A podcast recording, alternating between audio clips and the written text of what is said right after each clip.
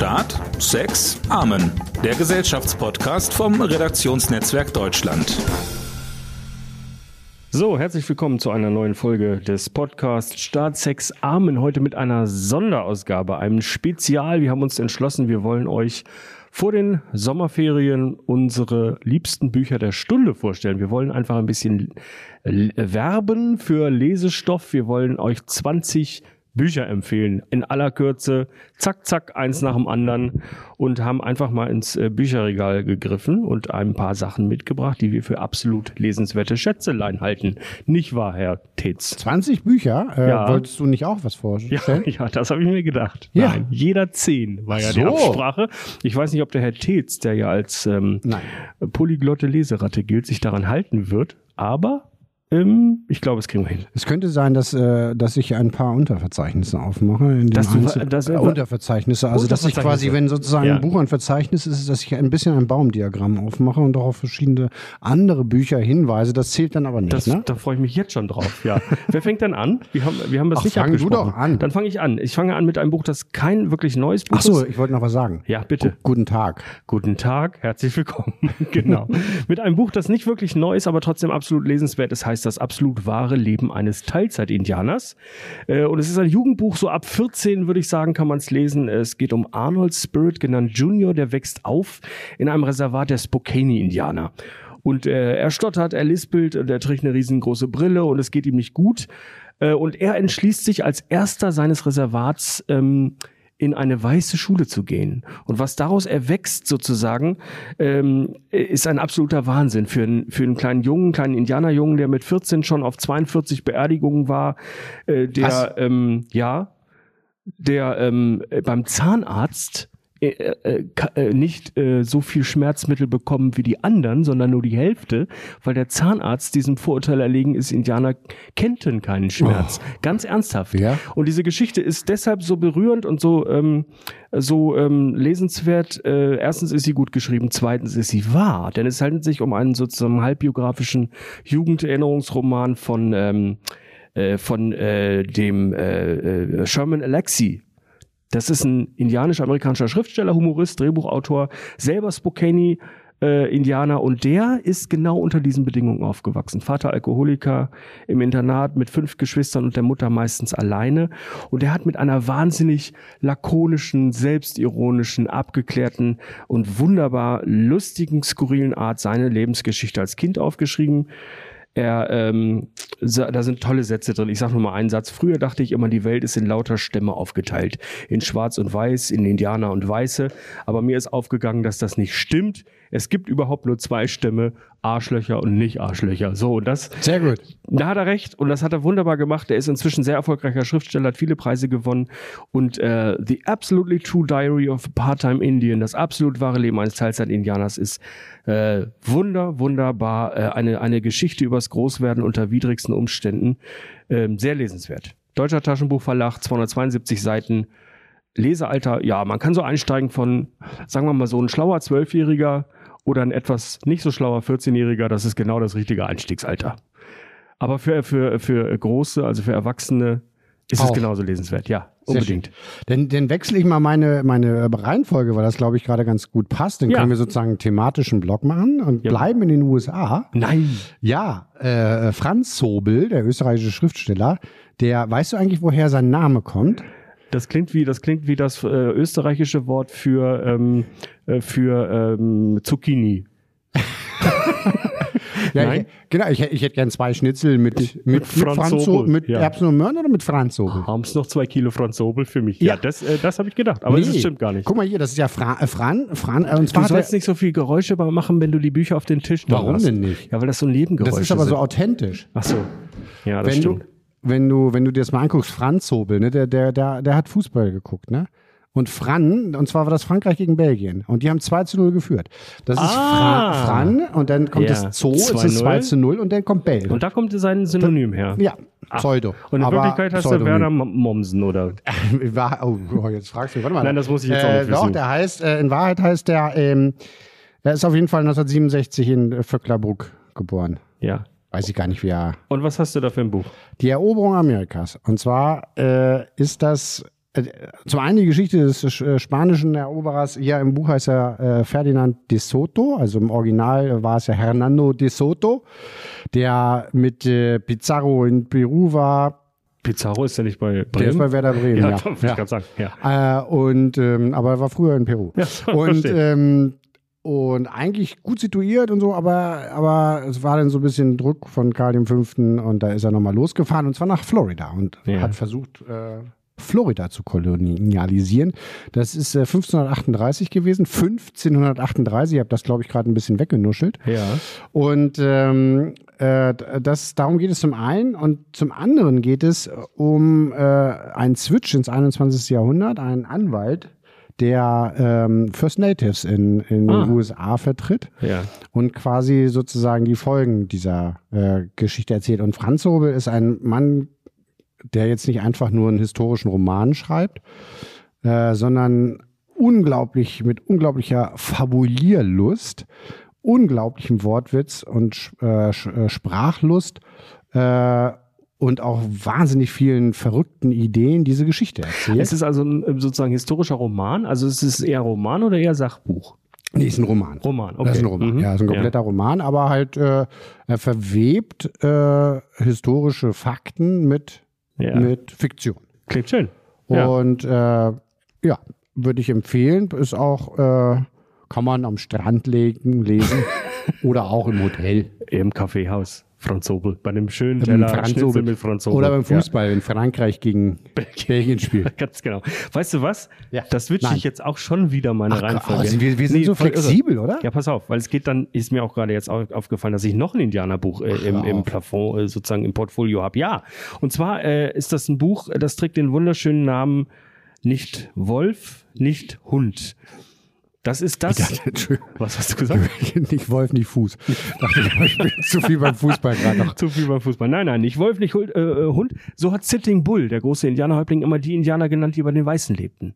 Also die sozusagen zwischen den Welten lebten, die sich so in diesen Identitäten verloren haben. Nicht Wolf, nicht Hund. Und das ist die Geschichte eines Ethnologen, den es also wirklich gibt, der Ich-Erzähler, Reporter Ken Nurburn, der ähm, die Aufgabe eines Tages bekommt, für einen 80-jährigen alten Indianer der Lakota die Lebensgeschichte aufzuschreiben. Das hatten sich die äh, Familie hatte sich das überlegt und der erste Entwurf von ihm ist eine Katastrophe. Er macht das, er hört sich das an, es ist äh, alles gekünstelt, es ist klischeehaft, der weise alte Indianer, es ist, Entschuldigung, weißen Gelaber. Merkt er selber, da stimmt was nicht. Und dann beginnt eine, sein, sozusagen seine eigene sein eigener Reifeprozess äh, beim Eintauchen in die Welt, in die Denkweise dieser Indianer, des alten Dan, das ist der Indianer, ähm, und seiner äh, Kumpels.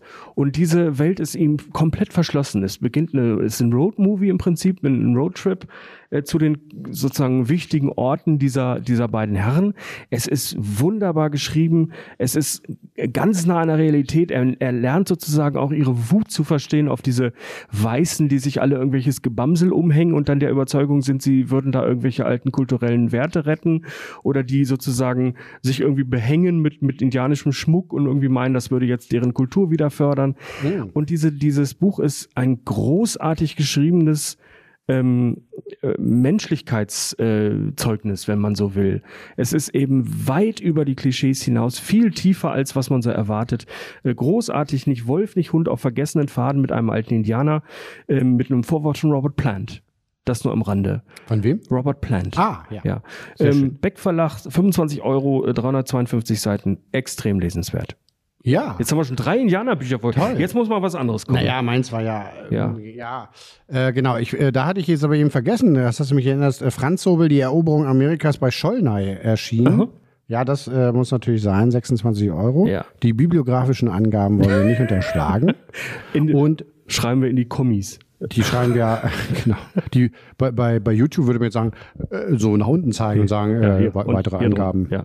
bei Deutschlandfunk heißt es immer, äh, die weitere Angaben finden Sie auf unserer Haupt Homepage dradio.de. Slash Kultur. Sagen die nicht http doppelpunkt slash www. Das hätte ich jetzt so erwartet. Nein, die sind viel, Ja. das ist ein Vorurteil. Alles klar. Das ist ein Vorteil. Ähm, ich mache mal weiter mit dem Sachbuch. Ich habe da so ein bisschen Mischung. Weil wenn man so im Strandbuch sitzt, möchte man ja auch Im mal Strandbuch? im Strandbuch sitzt, möchte man ja auch mal einen Sachkorb lesen. Genau. Und äh, choosingdeutschebahn.de. Nein, Choosing Deutsche Bahn Today. Ich ahne, worum es geht. Ich kenne es nicht, aber ich ahne, worum es geht. Die Deutsche Bahn ist ja, äh, möchte, hat- plant bis 2030 eigentlich die, die, die doppelte Anzahl an Fahrgästen zu transportieren. Und dann fragt man sich natürlich erstmal, Das- hä? das Wie wird soll fest. das denn gehen? Das ist doch jetzt schon zu voll alles. Äh, Schienen sind kaputt, Züge kommen nicht und kommen zu spät und man schwitzt oder friert und findet keinen Sitzplatz. Also zumindest Und du kommst in Wolfsburg nicht raus. Das man ist auch kommt in schwierig. Wolfsburg nicht Ja. raus. Man, also es geht alles irgendwie, hat man ja das Gefühl. Es ist, also der Ruf ist natürlich schlechter als das Unternehmen, das muss man ja auch mal sagen. Das ist ja nicht ganz so. Aber trotzdem, äh, die beiden Vielfahrer, Marc Spörle und Klaas Tatje, haben äh, jetzt ein, ein Buch geschrieben über, ja, wie heißt es so schön im Untertitel, klimafreundlich reisen, ohne wahnsinnig zu werden. Ja. Also es ist das Gar so Thema einfach. klimafreundlich, Klimaschutz, was will die, was hat die Bahn davor, was, wie will sie das Schienennetz ähm, erneuern, wie stellt die Politik sich das vor, aber halt auch um ganz alltägliche Dinge. Und sie fragen, äh, stellen Fragen wie zum Beispiel, ähm, also warum stehen die Bäume so nah am Gleis, ne? Also das, äh, oder auch, ähm, äh, was macht die Bahn eigentlich in anderen Ländern besser? Oder wie, wie kann ich halt eigentlich äh, rei- reisen, ohne verrückt zu werden? Welche Zugverbindung klappt und welche geht garantiert schief? Und das alles wird, ähm, sind kleine Kapitel, fünf, sechs, sieben Seiten und es wird immer wieder aufgelockert durch Interviews. Oh ja. äh, mit, mit Weselski, dem, dem Bahngewerkschafter, äh, mit einem Psychologen zur Fahrpreisgestaltung, mit einer äh, äh, Zugbegleiterin. Also das ist wirklich locker zu lesen. Es ist, äh, ähm, ist journalistisch geschrieben. Es ist wirklich, sind beides äh, äh, Zeitredakteure Aha. und sehr, sehr les, sehr, sehr les, Sehenswert? Lesenswert. Ja, wolltest du Danke. sagen. Gerne. Ja. Alles klar. Und äh, ist bei Lübbe erschienen, kostet 14,90 Euro, heißt Choosing Deutsche Bahn Today und ist von Marc Spörle und Klaas Tatje. Und Jawohl. jetzt ähm, fährt der Zug wieder zu dir, Imre. Super Überleitung. Ich habe auch ein Sachbuch. Es ist allerdings ein fiktives Sachbuch. Es ist nämlich eine Parodie auf äh, diese Reiseberichte britischer Expeditionen Anfang des 20. Jahrhunderts. Schön. Und da gibt es ein Buch, das heißt ein kleines, sehr feines Buch, 1956 zum ersten Mal erschienen, die Besteigung des Rum Doodle. Der Rum Doodle ist der fiktive höchste Berg der Welt. Und dahin macht sich jetzt eine äh, Expedition auf, äh, äh, die, bei der alles, aber auch wirklich alles schief geht. Und sie haben, äh, sie halten sich aber mit Patriotismus und Pathos und alledem, was diese Reiseberichte von damals so ausgezeichnet hat, halten sie sich sozusagen bei Laune.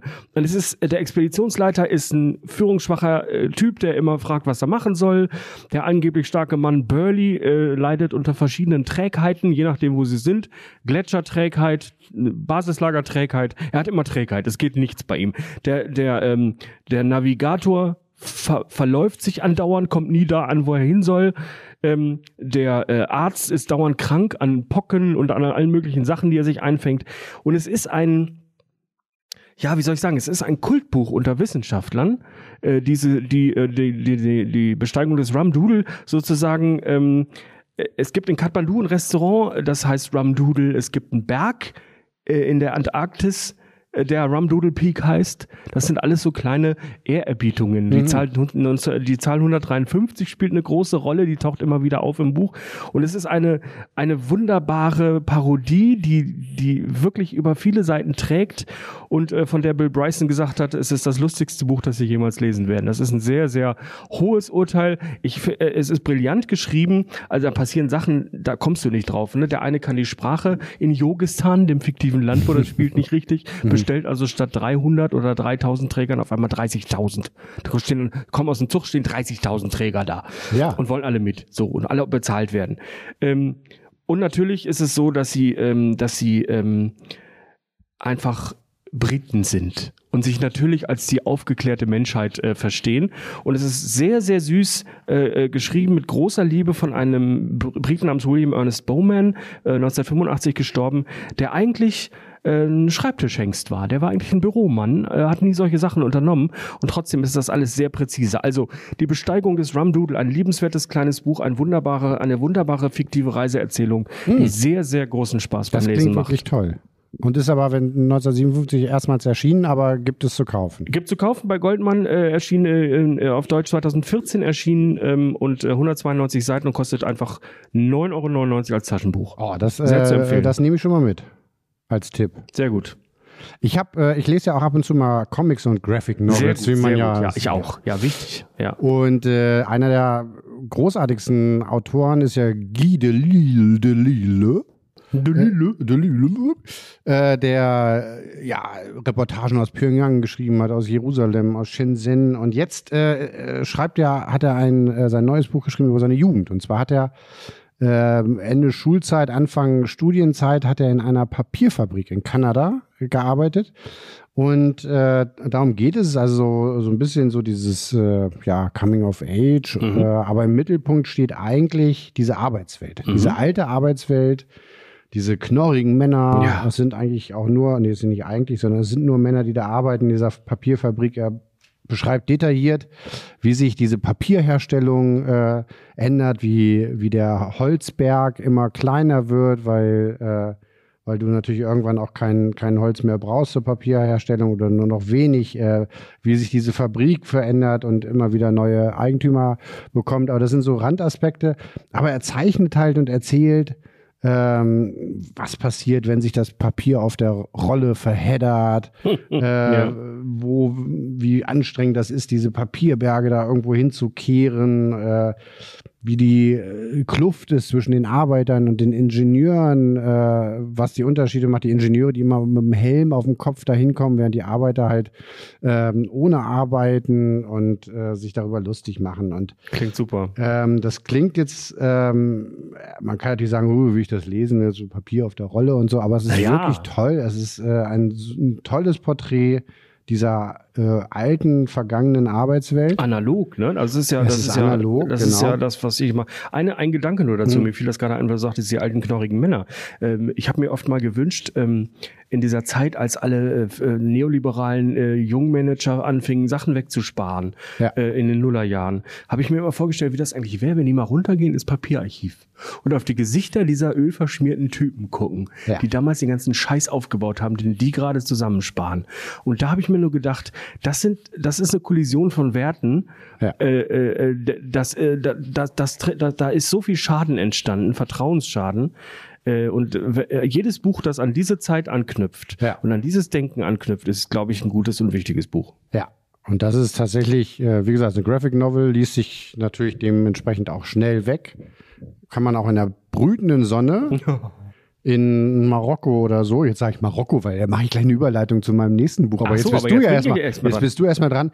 Guido Lille äh, Lehrjahre Reproduktverlag kostet 20. Jetzt muss ich meine Brille hochnehmen. 20 Euro. und das kann man und das kann man bestimmt auch im Wald lesen? Im Wald kann man das Na, auch lesen. Weil, und vor allen Dingen Wald, ja. Bäume, ja. Papierherstellung. Siehst du? Oder? Ja, Jetzt kommt so nämlich ein Buch über einen, das Buch heißt Der Mann, der einen Baum fällte und alles über Holz lernte. Sind wir wieder bei Holz? Ja. Indianer und Holz. Robert Penn hat das Buch geschrieben und er hat äh, ein, ein Experiment gewagt. Er hat sich nämlich einen Baum gesucht, äh, er hat auch einen gefunden, 140 Jahre alte, wunderschöne alte Esche und diesen Baum äh, will er verwerten. Er will äh, sozusagen, aus, so wie früher die Indianer, da haben wir sie wieder mit den Bisons, die bis zum letzten Hufrest alles äh, der Verwertungskette zugeführt haben, will er diesen Baum verwerten. Er will also äh, alles lernen über Tischlern, Drechseln, Stellmacher. Er besucht die besten Leute ihrer Zunft und er will, dass sie aus seinem Baum etwas bauen. Und es entstehen ein Schlitten, es entstehen Axtgriffe, Pfeile, Möbelstücke, Betten. Es entstehen wie wunderbarsten Gegenstände aus diesem Holz. Und er erzählt die Geschichte dieses Baumes und nebenbei erzählt er was über die heilende Kraft des Waldes und diesen wunderschönen Werkstoff. Und für jeden, der auch nur im entferntesten findet, dass es in einer Tischlerei gut riecht, äh, der, für den ist dieses Buch geschrieben. Er, ja. er schreibt ähm, sozusagen äh, was über die haptische äh, das haptische Erlebnis mit dem Holz, er erzählt auch was über die, äh, es ist auch eine Liebeserklärung an die Natur. Äh, es ist auch eine, äh, es geht auch um die Rolle, die die Natur spielt bei unserer Versorgung, um Respekt für die Ressourcen. Aber das alles mit einer großen Wärme und Liebe geschrieben. Ähm, und heißt im Original The Man Who Made Things Out of Trees. Also der Sachen mhm. aus Bäumen. Einfach ganz schlichter Titel und er äh, steigt tief ein, wie funktioniert der Baum an sich, wie wächst so ein Baum. Das äh, klingt etwas trocken, ist aber sehr warmherzig und interessant äh, geschrieben. Sehr zu empfehlen. 10 Euro als Taschenbuch. Der Mann, der einen Baum fällte und alles über Holz lernte. Für jeden Freizeittischler und äh, nebenbei Bastler, der in seinem Werkkeller davon träumt, irgendwann mal die Arche Noah zu bauen, ist das genau das richtige Buch. Buch. Ja, also auch so die alte Welt, die ja. alte Arbeitswelt, die Absolut. alte Handwerkerwelt. Handwerk, das können. Da, wo es noch riecht. Echte Fachleute, Expertise, Material. ganz genau. Darum ja. geht's. Genau. Super. Um Echtheit, Authentizität ja. äh, und äh, nicht Kopfarbeit, nicht nur Kopfarbeit, sondern vor allem Handarbeit. Ja. Klingt auch sehr gut. Ja. Marokko, ich habe es eben schon gesagt. Ja. Leila Slimani, Das Land der anderen, ein, ein Roman Leila Slimani ist ja äh, bekannt geworden in Deutschland äh, durch äh, ihren Roman, das war der zweite Roman, Und Schlaf auch du, in dem eine, eine Nanny, der, äh, der die gesamte Familie quasi, die Kinder äh, äh, anvertraut werden, diese Nanny bringt diese beiden Kinder um. Mhm. Und ähm, ein, ein sehr beeindruckendes Buch und äh, sowohl bei der Kritik als auch bei den Lesern äh, und Leserinnen sehr, sehr gut angekommen. Jetzt Leila Slimani, das Land der anderen, ähm, der Beginn einer Trilogie, der erste Band. Und zwar geht es um ähm, Mathilde und Amin. Und Mathilde ist eine junge Elsässerin, die sich äh, Ende des Zweiten Weltkriegs in Amin verliebt. Das ist ein marokkanischer Offizier, äh, der in der französischen Armee dient. Und äh, die heiraten, bestellen dann Boden, versuchen zu überleben oder zu leben in einem, auf einem Hof. Ähm, alles ein bisschen schwierig, ist im Atlasgebirge, steiniger Boden. Sie äh, zieht die Kinder groß, er versucht ähm, äh, das Geld zu verdienen und äh, ja, ähm, und es geht natürlich um den alltäglichen Rassismus in der französischen Kolonialgesellschaft. Es geht äh, um diese Ehe eines Arabers und einer Französin. Und es geht äh, um viel Zeitgeschichte, Ende des Zweiten Weltkrieges, äh, dann Anfang der 50er Jahre. Ähm, es geht um den marokkanischen Widerstand. Also es ist sehr, sehr persönliche Geschichte, eingebettet in, in Zeitgeschichte. Äh, wunderbar geschrieben, mhm. toll, tolle Sprache ähm, und ja, man kann sich nur um die zwei, auf die nächsten zwei Bände freuen. Äh, ja, das Slimani, das Land der anderen, bei Luchterhand erschienen und kostet 22 Euro. Alles klar. Stichwort Zweiter Weltkrieg. Ja. Bin ich wieder dran? Ja, klar. Wir ja, sind ja nur zwei. Es ist ja ein Ping-Pong, kein Ping-Ping. Ah. Oder Pong Pong. Pong Pong, ja. Nein, es geht tatsächlich auch wieder um den zweiten Blick. Das Buch heißt Unter Bombern.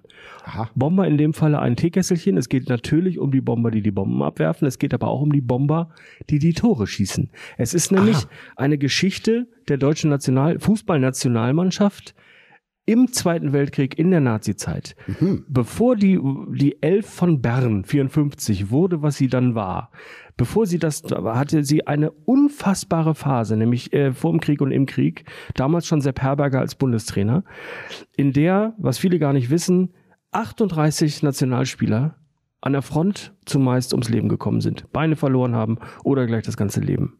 Und diese, diese Zeit ähm, wird in diesem Buch auf hervorragende Weise ähm, äh, aufgearbeitet von Stefan Meyer, Redakteur bei der Süddeutschen, der äh, die erzählt irrsinnige Geschichten, die Operation Soldatenklau, mit der Sepp Herberger irgendwelche Wettbewerbe erfunden hat, um seine Spieler vor der Front zu schützen, mhm. äh, einfach versucht hat, Leute zusammenzukriegen, zu überzeugen, äh, sie für den Fußball freizustellen. Dann hat er mal fußballbegeisterte Nazi-Chefs getroffen und mal nicht. Mhm. Dann hat er eben mal Glück gehabt und mal Pech. Pech hat er gehabt bei August Klingler, einem äh, Mann, der, ähm, den er nicht äh, vom Reichsarbeitsdienst loseisen konnte und der dann zwar bei den Roten Jägern misch, mitgemischt hat, ähm, aber ähm, an der Ostfront 1944 gefallen ist, obwohl er mindestens so viel Talent zum Fußball hatte wie Fritz Walter. Fritz Walter ist natürlich, muss man sagen, die Hauptfigur in dem Buch. Mhm. Äh, der spätere Kapitän äh, mit seinem Bruder Ottmar, äh, dann später nach dem Krieg noch äh, viele Jahre lang in der Nationalmannschaft gespielt hat.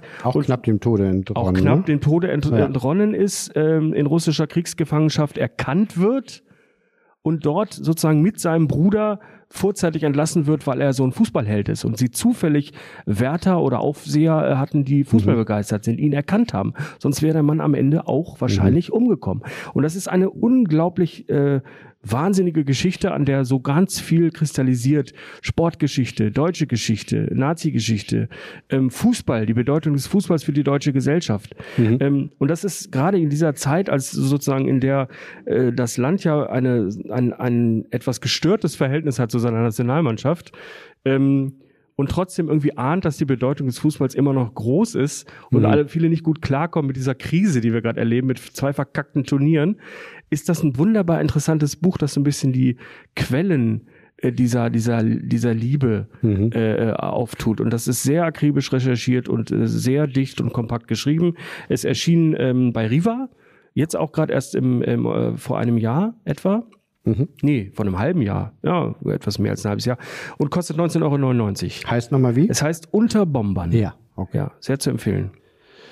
Bleiben wir doch beim Fußball. Na bitte. Allerdings nicht so ernst und nicht so äh, schwer, sondern äh, ein, ein unglaublich verrückter Kriminalroman. Gerhard Henschel. Ah. Zum einen bekannt ja durch seine, durch seine viel, vielbändige Romangeschichte über Martin Schlosser, äh, in der er die Geschichte der Bundesrepublik erzählt. Ähm, Fußballfieber heißt das Buch. Ähm, Gerd Henschel hat vor einem Jahr schon mit Heidefieber eine, eine Persiflage ja. auf den Soko, Soko Heidefieber. Soko Heidefieber, ja, genau, genau, Entschuldigung. Ja. Äh, geschrieben, genau. Und jetzt äh, Soko Fußballfieber. Ah. Soko Fußballfieber ähm, äh, mit wieder dem Hauptkommissar Gerold Gerold aus äh, Uelzen äh, und der Oberkommissarin Schubert. Und äh, die beiden sind jetzt also auf der Suche äh, oder ja, auf der Suche nach, nach den Tätern. Es sind vier ähm, Fußballfunktionäre überall in der Welt äh, ermordet worden. Es werden dann noch mehr. Und es geht also um die FIFA und es geht um Bestechung und es geht äh, um Bahrain, die die Fußballweltmeisterschaft 1934 haben wollen und Uli Hoeneß und Franz Beckenbauer, die da windige Geschäfte machen. Äh, es geht um reale Personen, es geht um den Schriftsteller Thomas Gesella, der in, im fernen, äh, im Nahen Osten verschwindet und von einem Marterjob zum anderen geschleppt wird und äh, immer wieder im äh, Kofferraum wegtransportiert wird und dann befreit er sich, aber kommt. Also äh, das, es geht um den äh, hannoverschen äh, Journalisten Dietrich zur Nedden, der dort mitspielt. Es geht äh, um fiktive und nicht fiktive Personen, die überall in diesem Roman eingebettet sind. Also am Ende sind sie natürlich alle fiktiv, aber äh, manche haben realen Hintergrund. Und äh, es ist äh, eine Geschichte voller Dialekte, voller äh, sprühender Ideen, voller Wortwitz und äh, Kritik, aber es ist unheimlich auch kein klassischer Krimi, also in dem, dass man jetzt Whodunit-Stimmung äh, hat, sondern am Ende ist diese Tat und die Täter, es ist vollkommen e-, egal, sondern es ist einfach ein reines Lesevergnügen äh, und sehr zu empfehlen. Gerhard Henschel, Soko Fußballfieber, ein Überregionalkrimi. Ja, er hat ja, genau, Soko Heidefieber war ja eine Parodie auf die Regionalkrimi ja, sozusagen. Genau. Das, das ja. ist jetzt auch eine Parodie oder äh, eher, eher nicht? Das ist auch eine, ja, ja. es ist auch eine Krimi-Parodie, eine okay. äh, Parodie, wie plötzlich, also manchmal in Krimis ja auch so Deus Ex Machina, plötzlich irgendwelche Dinge passieren, die die Handlung dann äh, plötzlich äh, beeinflussen oder äh, Probleme lösen, man weiß gar nicht wie, aber also all das arbeitet er ein und das ist äh, unglaublich ideenreich und toll. Hoffmann und Kampe 18 Euro auch wunderbar in der Sonne wegzulesen und tolle, tolle Sache, um, um zwar nicht die Europameisterschaft, aber die UEFA zu vergessen. Jawohl. Und die FIFA. Soko Fußballfieber war das. Ne? Soko Fußballfieber. Ja.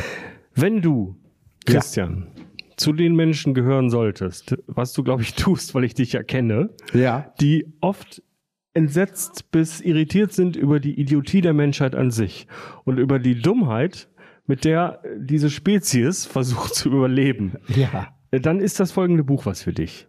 Es heißt erst, äh, echt jetzt, Fragezeichen, Ausrufungszeichen, echt jetzt. Es handelt sich um eine Beschreibung der beklopptesten Aktionen der Menschheit. Oh. äh, geschrieben von Tom Phillips mit großartigem Humor, mit großer Lakonie und er beschreibt eigentlich, er beschreibt ja praktisch Wendepunkte der Menschheitsgeschichte, an denen sich die Verantwortlichen maximal unvernünftig bis bekloppt verhalten haben. Mhm. Und das mit großen Witzen. Nur so ein kleines Beispiel, also Invasion in der Schweinebucht ist eigentlich nicht lustig. Aber es ist dermaßen viel schief gegangen damals, mhm. dass man sich tatsächlich ernsthaft fragt, wie jemand, der das beruflich macht, glauben konnte, dass das funktioniert. Und es gibt eine ganze Reihe von sehr, sehr lustigen Beispielen. Ein berühmtes Beispiel aus der Wissenschaft, äh, ist zum Beispiel die, äh, die Erforschung von äh, N-Strahlen. Kennst du die Geschichte? Nein. Das ist, ähm, äh, da, es gab mehr als 300 wissenschaftliche Artikel Anfang des 20. Jahrhunderts zur Existenz von N-Strahlen. Französischer Physiker René Blondeau hatte ähm, in Nancy hatte äh, die Theorie aufgestellt, es gebe neben der gerade entdeckten Röntgenstrahlung auch noch eine sogenannte N-Strahlung, die bestimmte ähm, Eigenschaften aufweist, die von heißem Platin emittiert wird, diese Strahlung. Und nun haben äh, von Kaiser Wilhelm II. bis Heinrich Rubens alle möglichen Leute versucht, diese Endstrahlen, diesen Endstrahlen äh, äh, von denen Kenntnis zu erlangen. Ja. Und äh, mit großer Akribie wurde das verfolgt. Ähm, mit dem Ergebnis, dass es das einfach gar nicht gibt. Dass sich Menschen über fiktive Sachen, äh, sozusagen, äh, anderes Beispiel, Polywasser. Auf dem Höhepunkt des Kalten Krieges dachten die Sowjets, äh, Polywasser weist bestimmte Eigenschaften von Wasser auf, ist irgendwie dichter und haben das bis zur Besessenheit betrieben. Der Westen konnte das nicht auf sie sitzen lassen, hat dann auch seinerseits versucht, Polywasser, anormales, dichtes Wasser nachzuweisen. Es gibt kein Polywasser. Es existiert nicht. Einer der größten, äh, der, des bekanntesten Beispiele für pathologische äh, Wissenschaft, wo sozusagen aus, dem, aus Gründen der Besessenheit äh, so ein Irrweg eingeschlagen wurde. Es ist ein wahnwitziges Buch äh, über die Geschichte der Menschheit. Äh, eine Spezies, die vom kulturellen Höheflug Höhenflug bis zur absoluten Katastrophe mhm. alles mitbringt. Und das Gehirn kann ja sehr tolle Sachen. Es kann aber auch ganz erstaunlichen Bockmist verzapfen. Und in diesem Buch geht es um den Bockmist, den das menschliche Gehirn verzapft. Sehr lustig, sehr lesenswert. Goldmann, 12 Euro als Taschenbuch und auch wunderbar zu lesen. Es ist praktisch ein Best-of der größten Fuck-Ups der Menschheitsgeschichte. ja. Äh, sehr gut zu lesen, auch in der Sonne, wo man sich denkt, ach, wie schön, dass ich Ferien habe und nicht so eine Scheiße baue. Ja, und dass zum Beispiel sowas Tolles erfunden wurde wie der Strandkorb. Das ja. ist ja nicht schiefgegangen. Nein. Und da kann man dann aber wunderbar lesen, was alles schiefgegangen Jawohl. ist. Jawohl. Kommt jetzt die Geschichte des Strandkorbs in einem Sachbuch oder was? Nee, ach so, das war jetzt mal ausnahmsweise keine schlechte dachte, Überleitung. Überleitung. Ach so, ja, nein. Nee, aber ich habe gerade überlegt, welche Überleitung ich mache, aber ich glaube, Bockmist im Kopf, äh, dann nehme ich das hier. Und zwar äh, Hanno, Hanno Rauterberg, ähm, die Kunst der Zukunft über den Traum von der kreativen Maschine. Ähm, Surkamp, das sieht nach Surkamp aus. Das ist auch Surkamp. Das sieht, sieht unglaublich anstrengend aus, Christian. Bist du sicher, dass das eine leichte ist, Sommerlektüre ist? Ja, weil das ist ja so Sonnen, das ist in Sonnengelb. Gelb, ja, das ist aber auch schon alles. Da endet die Leichtigkeit. Ja, was heißt denn Sommerlektüre? Man kann ja, man muss ja jetzt nicht nur, äh, Doch. es gibt ja auch Regentage. Ach so, da muss man was Schweres lesen. Äh, und da kann, ist das Hirn ja nicht ganz so durch, durch die Endstrahlen aus der Sonne. Durch, durchgeschusselt, ja. Genau. Und da geht es um, ja, es ist tatsächlich ein Sachbuch, aber es ist ein, äh, es ist ein Essay. Man kann ihn lesen. Es geht um äh, die Frage, wie Maschinen äh, Kunst, also wie, wie sozusagen künstliche Intelligenz ja, äh, Kunstwerke, äh, also Musik, Kunst, äh, bildende Kunst und ähm, wie kreativ ist die Maschine sozusagen? Wie kreativ ist die Maschine, die natürlich wiederum durch Menschen programmiert ist und äh, ja, ich will das jetzt gar nicht in die Tiefe führen, wen das, das ich weiß ja, wer, wen das interessiert.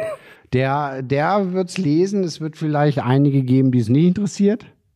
Aber spannend finde ich, also um nur ganz kurz mal vielleicht vorzulesen, äh, die Zukunft der Kunst liegt in der kreativen Maschine, weil sie eine menschliche Maschine sein wird, auch dann, wenn sich der Mensch selbst gottähnlich in eine unsterbliche Selbstschöpfung verwandelt hat. Je weiter sich der Mensch maschinisiert, desto tröstlicher wird der Gedanke, Maschinen könnten etwas von Kunst verstehen. Dann wüssten sie, was Verletzlichkeit bedeutet und was Unzulänglichkeit. Sie wüssten um die Schönheit des Nichtvollendeten und um die Freiheit. Bei Gelegenheit könnten Sie den Menschen daran erinnern und er wird es zu schätzen wissen. Ja, das wäre schön, wenn es so wäre. Und ja, äh, zeigt natürlich, dass am Ende höchstwahrscheinlich Maschinen vielleicht perfekte, vermeintlich perfekte Kunstwerke schaffen können. Aber was zum Beispiel ist äh, perfekter als Schuberts Unvollendete. Und ähm, das kriegen wahrscheinlich Maschinen nicht hin. Nein, davon ist auszugehen. Weil sie einfach ja. das Unvollendete als etwas ansehen, was halt nicht unvollendet bleiben darf. Da hast du recht.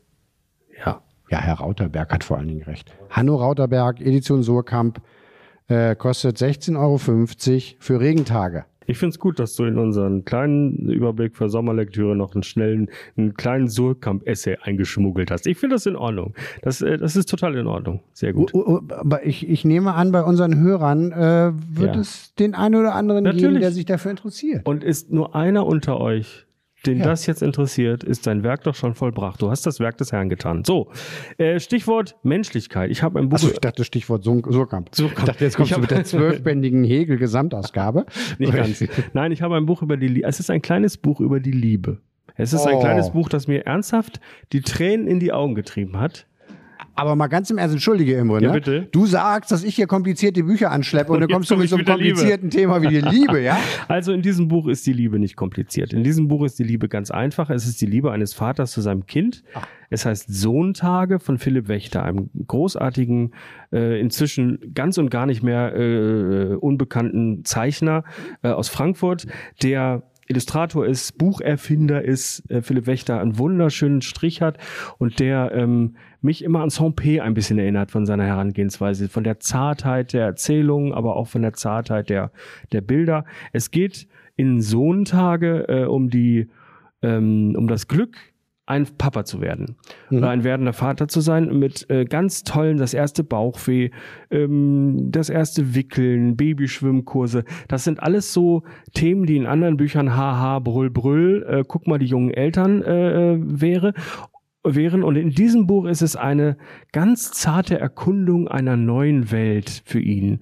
Und das macht er mit so großer Liebe, dass ich mir wirklich äh, kein besseres Geschenk zum Beispiel vorstellen könnte für werdende Eltern als dieses kleine Büchlein. Sohntage ähm, ist auch schon ein paar Jahre alt, ist auch schon ein kleiner, ein junger Klassiker, Belz und Gelberg, ähm, verkauft sich auch immer noch sehr gut und ist ähm, überhaupt, Wächter ist ein zauberhafter Illustrator, ein ganz großer Beobachter und Künstler, bei dem eben beides zusammenkommt. Das eine ist der genaue Blick und das mhm. andere ist der feine Strich.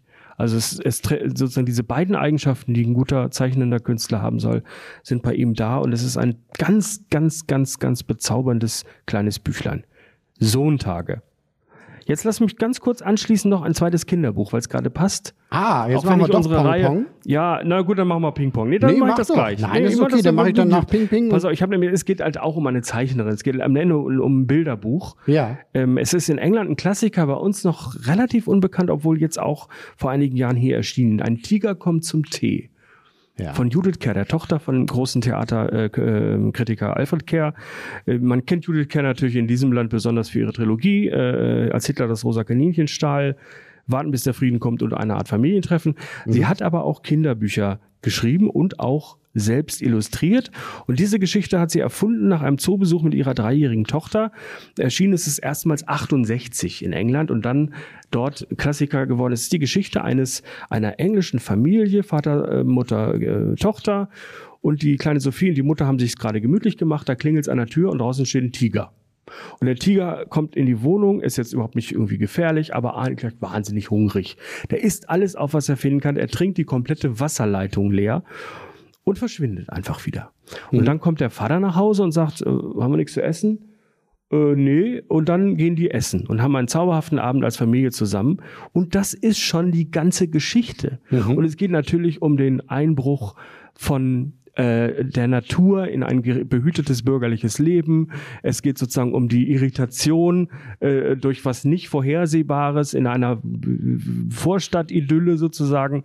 Das ist der, die tiefe Ebene, die man als Kind aber überhaupt nicht braucht, um mhm. zu verstehen, dass das ein tolles Buch ist einfach. Es ist ein wunderschönes Buch über eine wilde Kreatur, die das Leben einer kleinen Familie auf wenigen Seiten kurz mal irritiert, und dann nie wieder auftaucht. Sie kaufen dann noch Tigerfutter, ganz süß, als ob es Tigerfutter gibt, so in Dosen, ja, äh, um ihn natürlich. anzulocken, dass er wiederkommt. Ja. Aber er kommt nie wieder. Ja. Das ist der, der letzte Teil. Also ein Tiger kommt zum Tee von Judith Kerr. Für Kinder, ich würde sagen, ab vier, fünf, da können die schon gut mitarbeiten. Wunderschön. Toll. Ähm, aus Kindern werden Jugendliche, aus Jugendlichen werden junge Menschen und junge Menschen sind ja auch manchmal irritiert und vor allen Dingen von sich selbst. Was ist denn heute mit deinen Überleitungen? Das ist ja, das ist ja, ja, ich dachte, du baust jetzt noch einen Tiger mit ein, das wäre es gewesen. Mm, mm, Sie können in der Pubertät auch wilde Tiere sein, das, äh, das Animalische. nee, ich bin schon weiter. Ach so, du bist schon weiter, ja, ich verstehe. Ich bin im Alter jetzt schon weiter. ja, ja, ja. Und Melanie Rabe ist äh, äh, eine Journalistin, die ist introvertiert, die ist Ende 20, aber weiß nicht so richtig, ähm, ist das jetzt das Leben, was ich führen möchte? Ähm, ich wollte eigentlich auch mal Schriftstellerin werden. Traue ich mich das? Nee, traue ich mich nicht. Und dann ähm, schafft sie es aber doch, Schriftstellerin zu werden. Ähm, ist sie heute auch erfolgreich. Sehr, sehr erfolgreich. Sehr erfolgreiche deutsche Schriftstellerin. Und sie beschreibt jetzt diesen Weg von sozusagen der einen Lebenssphäre in den anderen, in die andere, dass sie ihn beschritten hat, unter anderem mit Lady Gaga. Äh, dieses Buch, Melanie Rabe, Lady Gaga, ist erschienen in der Kiwi Musikbibliothek. Eine tolle Sehr Reihe, sind kleine Bände, immer so 120, 150 maximal Seiten. Frank Gosens über die Beatles, wunderschön. Frank Gosen über die Beatles, äh, Klaus Modig über Leonard Cohen, äh, Anja Rützel über, Über Take, Take That, That, ja, genau.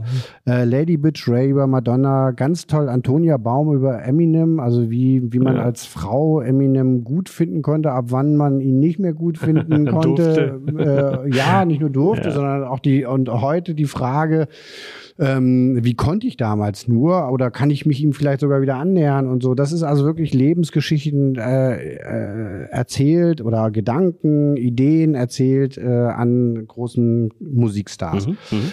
Äh, und dieser Band über Lady Gaga ähm, ist jetzt relativ neu äh, und deswegen möchte ich ihn herausheben und es ist äh, ja in dieser Reihe ein sehr, sehr schön und gut und äh, zu lesender Text, in der, wenn man sich darauf einlässt, auch vielleicht was für sein eigenes Leben mitnehmen kann. Und was kann man über Bücher Schöneres sagen? Stimmt, Und weil wir jetzt Pong Pong machen, Ah, komme ich gleich noch zu einem zweifelnden jungen Mann. Benjamin Markowitz, äh, äh, Vater Amerikaner, ähm, äh, Mutter aus Schleswig-Holstein, äh, ist, ähm, macht seinen, seinen, äh, seinen Abschluss und möchte aber nicht auf die Uni gehen und weiß auch nicht so richtig, was er machen will und denkt sich, naja, vielleicht kann ich mein Leben einfach mit Basketball bestreiten. heißt, heißt wie? Heißt Spieltage. Ah, Äh, und Benjamin Markowitz, ähm, also ist auch so Coming of Age, äh, also so Lebensfragen, die man sich stellt. Und er geht dann nach Deutschland und wird da Basketballprofi und, ähm, und spiegelt so diese, diese äh, kalte äh, Basketball-Profi-Welt mit seinen Gedanken und Gefühlen, die er hat und seinem Selbstzweifel. Ähm, und ist ja auch ein sehr, sehr wirklich gutes, gutes, guter Roman. Also es ist wie gesagt die eigene Lebensgeschichte, äh, die Benjamin Markowitz da erzählt äh, nach dem College und ähm, man sollte sich ein bisschen für Basketball interessieren, äh, das schon. Ähm, aber es ist, wie gesagt, es ist, ja, es ist eine tolle gespiegelte Geschichte aus seiner eigenen Geschichte und der Sportgeschichte. Benjamin Markowitz Spieltage bei Oktaven erschien und kostet, jetzt gib mir, oh, da habe ich jetzt nicht geguckt. Das würde ich noch, ähm, das würden wir dann noch, Ja. da wir ja sowieso die gesamten Titel, die wir jetzt nennen, stehen die alle da in stehen den, die auf rnd.de, alle Titel nochmal und da wird auch der Preis äh, von Spieltage nachgereicht. Und das gilt auch für das Buch, was ich jetzt habe. Ich habe jetzt, wir haben jetzt sehr viel über sehr schwierige, wir haben über sehr komplizierte Menschheitsfragen gesprochen. Jetzt pass Ja. auf, jetzt kommt ein richtiger Schmöker. So ein richtiger Schmöker zum Eintauchen. Äh, Ja. Ein absolutes Kerlebuch, ein Western vor dem Herrn. Okay. Eine, einer der großartigsten Western, die ich je gelesen habe. Das abenteuerliche Leben des Deadwood Dick von Joe Lansdale. Joe Lansdale, texanischer Autor äh, von Kriminalromanen hauptsächlich, ähm, der in Amerika ein großer Superheld ist, bei uns noch eher ein Geheimtipp. Es gibt einzelne, ähm, äh, die ihn fördern und die, wo man ihn gut entdecken kann. Aber äh, ich habe das jetzt entdeckt, das Buch. Es ist auch nicht ganz neu, aber es ist großartig. Es geht um den ersten wirklich oder den, sagen wir mal, bekanntesten schwarzen Revolverhelden des Wilden Westens, mhm. äh, Deadwood Dick, der eigentlich Willie Jackson heißt, äh, den es auch tatsächlich äh, sozusagen in einer fiktiv, fiktiv, fiktionalisierten äh, Version gegeben hat. Und der, ähm, der hat jetzt blöderweise, äh, ähm, bitte? Es hat ihn wirklich in einer fiktionalisierten Weise. Ja, es hat ihn gegeben, aber nicht so, wie man ihn kennt. Also es war alles etwas harmloser und einfacher. Ach so, aber er wurde das ist jetzt die fiktionalisierte. Genau, die, Re die reale Figur wurde dann später so ein bisschen wie bei allen anderen, bei Calamity Legend, Jane, und Billy so. the Kid ja. und ja. Je, äh, Jesse James war es ja genauso, dass sozusagen im im Leben, während des Lebens schon die Legendenbildung begann. Ja, okay, so. jetzt habe ich es verstanden. und das okay. war bei ihm genauso. Und es gibt, ein, äh, er hat, äh, er erlebt den Bürgerkrieg, er ähm, äh, erlebt natürlich Rassismus, Sklaverei. Es ist eine filmreife Lebensgeschichte eines ehemaligen Sklaven, der zur Westernlegende geworden ist und ähm, äh, es spielt zum Teil in der brutalen, rechtslosen Goldgräberstadt Deadwood, sehr berühmt. Es treten Calamity Jane auf, Charlie Utter, Wild Bill Hickok, aber alles brillant geschrieben, großartige Dialoge, unglaublich komisch. Also äh, die Vergleiche von Joe Lansdale sind äh, legendär. Es ist wirklich grandios. Ähm, ein toller amerikanischer Roman, äh, den man einfach so wegknattert. Der ist okay. wirklich zauberhaft. Ähm, kommen wir vom Westen? Ja. Zum Osten. Ach du lieber. Nach ja. China. Ja, China. Wieder ein Sachbuch. Drachentanz, Chinas Ausstieg zur Weltmacht und was er für uns bedeutet. Ähm, man kann ja über China gar nicht äh, genug lesen und sagen. Und ähm, das ist, äh, weil es ja nun eine der Weltmächte ist, die äh, ja, die, die neben den USA oder vielleicht sogar äh, äh, sozusagen noch in Zukunft noch ein bisschen wichtiger sein werden als die USA. Und Matthias äh, Nass, ähm, auch äh, Journalist bei der Zeit, heute zum zweiten Mal. Ja. Ähm, der ist Korrespondent dort. Ähm, ja, hat eine, eine, ein Buch geschrieben über, über Chinas Ausstieg zur Weltmacht äh, äh, der letzten 40 Jahre. Äh, sehr spannend zu, zu lesen. Es, man kann es als, als Einstieg in das Thema lesen, aber man findet auch, wenn man schon, schon viel drüber gelesen hat, äh, es ist weiter, also es ist auch interessant. Es, ähm, er ist unterwegs gewesen, es ist jetzt kein, kein, kein Schreibtischbuch, äh, sondern ähm, er ist in, in China unterwegs gewesen, spricht mit mit vielen oder hat mit vielen Menschen gesprochen, hat das auch aufgeschrieben ähm, und ähm, hat Zitate, also beispielsweise die, die Definition des Schriftstellers Bei Dao, der sagt, Freiheit ist nur der Abstand zwischen Jäger und Gejagt. Mhm, ja, da recht. Mhm. Und ähm, es geht um die Uigurenverfolgung, es geht um den äh, perfekten Überwachungsstaat, ähm, es geht ja um das System, was den Aufstieg Chinas zur Weltmacht überhaupt erst möglich gemacht hat. Äh, sehr kritisch, sehr interessant, spannend, äh, zugewandt auch. Ähm, ja, erschien bei CA Beck, kostet 24,95 Euro. Mhm. Matthias Nass heißt Drachentanz. Drachentanz. Ich scheine hier heute für die Schmöker zuständig zu sein. Ich ist ja auch zum, eigentlich richtig. Zum Abschluss du kommst mit so politischer Fachliteratur. Aber das ist ja auch in Ordnung. Das ist ja auch gut. Das kann man ja auch, man kann ja im Urlaub im, beim Lesen ja auch mal was lernen. Naja, nicht nur äh, immer wann, so, wann, so. wenn nicht im Urlaub? Ja. Das nächste Buch ist definitiv ein Sommerschmöker, den du auf dem Liegestuhl einfach so wegbräsen kannst. Das ist ein Buch, das ist kein, äh, kein Geheimtipp. Es liegt überall im Moment. Es ist auch neu erschienen Sommer der Träumer von Polly Sampson. Polly ja, Sampson, tolles Buch. Äh, ist die Frau von Pink Floyd-Gitarrist David Gilmour äh, und mhm. das spielt aber überhaupt gar keine Rolle für dieses Buch. Es ist ihr dritter äh, Roman, zwei Erzählbände hat sie schon veröffentlicht. Ähm, ja. Und dieses Buch ist ähm, die Geschichte der 18-jährigen Erika, die ähm, in London 1960 ähm, eine, eine schwere Lebenskrise erlebt, als ihre Mutter stirbt. Und sie bekommt einen Brief äh, von einer äh, Freundin ihrer Mutter, die sie nach Griechenland auf die Insel Hydra einlädt. 1960. Und auf Hydra erlebt sie einen Sommer, den Sommer der Träumer, der nicht nur ihr Leben verändert, sondern der auch sozusagen einen Vorgeschmack, ein sanftes Vorwehen sozusagen des Jahrzehnts der Befreiung der 60er Jahre mit sich bringt. So ein früher, Hauf, äh, früher Hauch der Aufbruchstimmung äh, vom Aufbrechen der Nachkriegsverkrustungen, aber auch vom Entdecken der Liebe ähm, in, im Süden. Alles sozusagen umweht von so einem, von einer sommerlich warmen Brise. Ähm, äh, mit allen Krisen, äh, auch das Coming of Age, wie gesagt, sie ist 18 und es ist ein unvergesslicher äh, Sommer, den sie da erlebt mit Gitarrenklängen von Leonard Cohen und allem drum und dran. Das Buch ist ein sehr dichtes, atmosphärisches äh, ein, ein, ich möchte es gar nicht Liebesroman, das ist mir zu viel zu kitschig. Es geht um mehr äh, als das. Es geht um Freiheit, Musik, Aufbruch, Leichtigkeit und den, die, die Freiheit, die man eigentlich hat als Steuermann seiner eigenen Seele. Mhm. Es ist eine Erinnerung daran, dass man selber das in der Hand hält, was man aus seinem Leben macht und wie man es mhm. macht. Natürlich gibt es äußere Umstände und Dinge, die passieren, die das ähm, beeinflussen.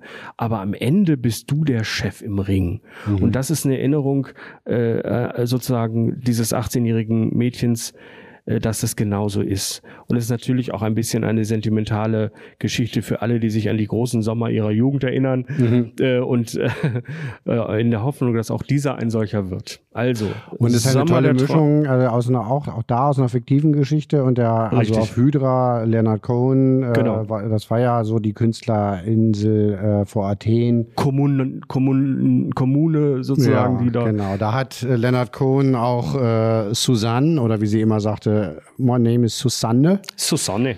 Weil sie aus ja. Norway kam, äh, äh, kennengelernt. Da ja. ging die Liebe seines Lebens äh, los. Genau, das ist so durchweht von diesem Geist. Genau. Und das ist äh, Sommer der Träumer. Ja, ein wunderbares Buch. Ich würde ich glaube, das war jetzt schon dein zehntes und letztes. Ich bin oder? durch, ja. Ich, ich habe jetzt alles äh, meine, meine, meine, mein Pulver verschossen. Ja. Hast du noch was? Ich habe noch ein Krimi. Ja, sehr gut. Martin Walker, französisches Roulette. Die Krimis äh, von Martin Walker sind ja immer äh, sehr, sehr politisch äh, und haben politische Hintergründe. Jetzt geht es um, ja, es geht um Briefkastenfirmen auf Zypern, Malta und Luxemburg. Es geht um russische äh, Oligarchen. Es geht, äh, ja, vor allen Dingen geht es um äh, Hintergründe in, in, in Russland und äh, lange Arme, die reichen. Äh, mhm bis in andere äh, ja, Regionen. Kommissar Bruno äh, muss einen Fall lösen. Äh, letztendlich ähm, geht es um,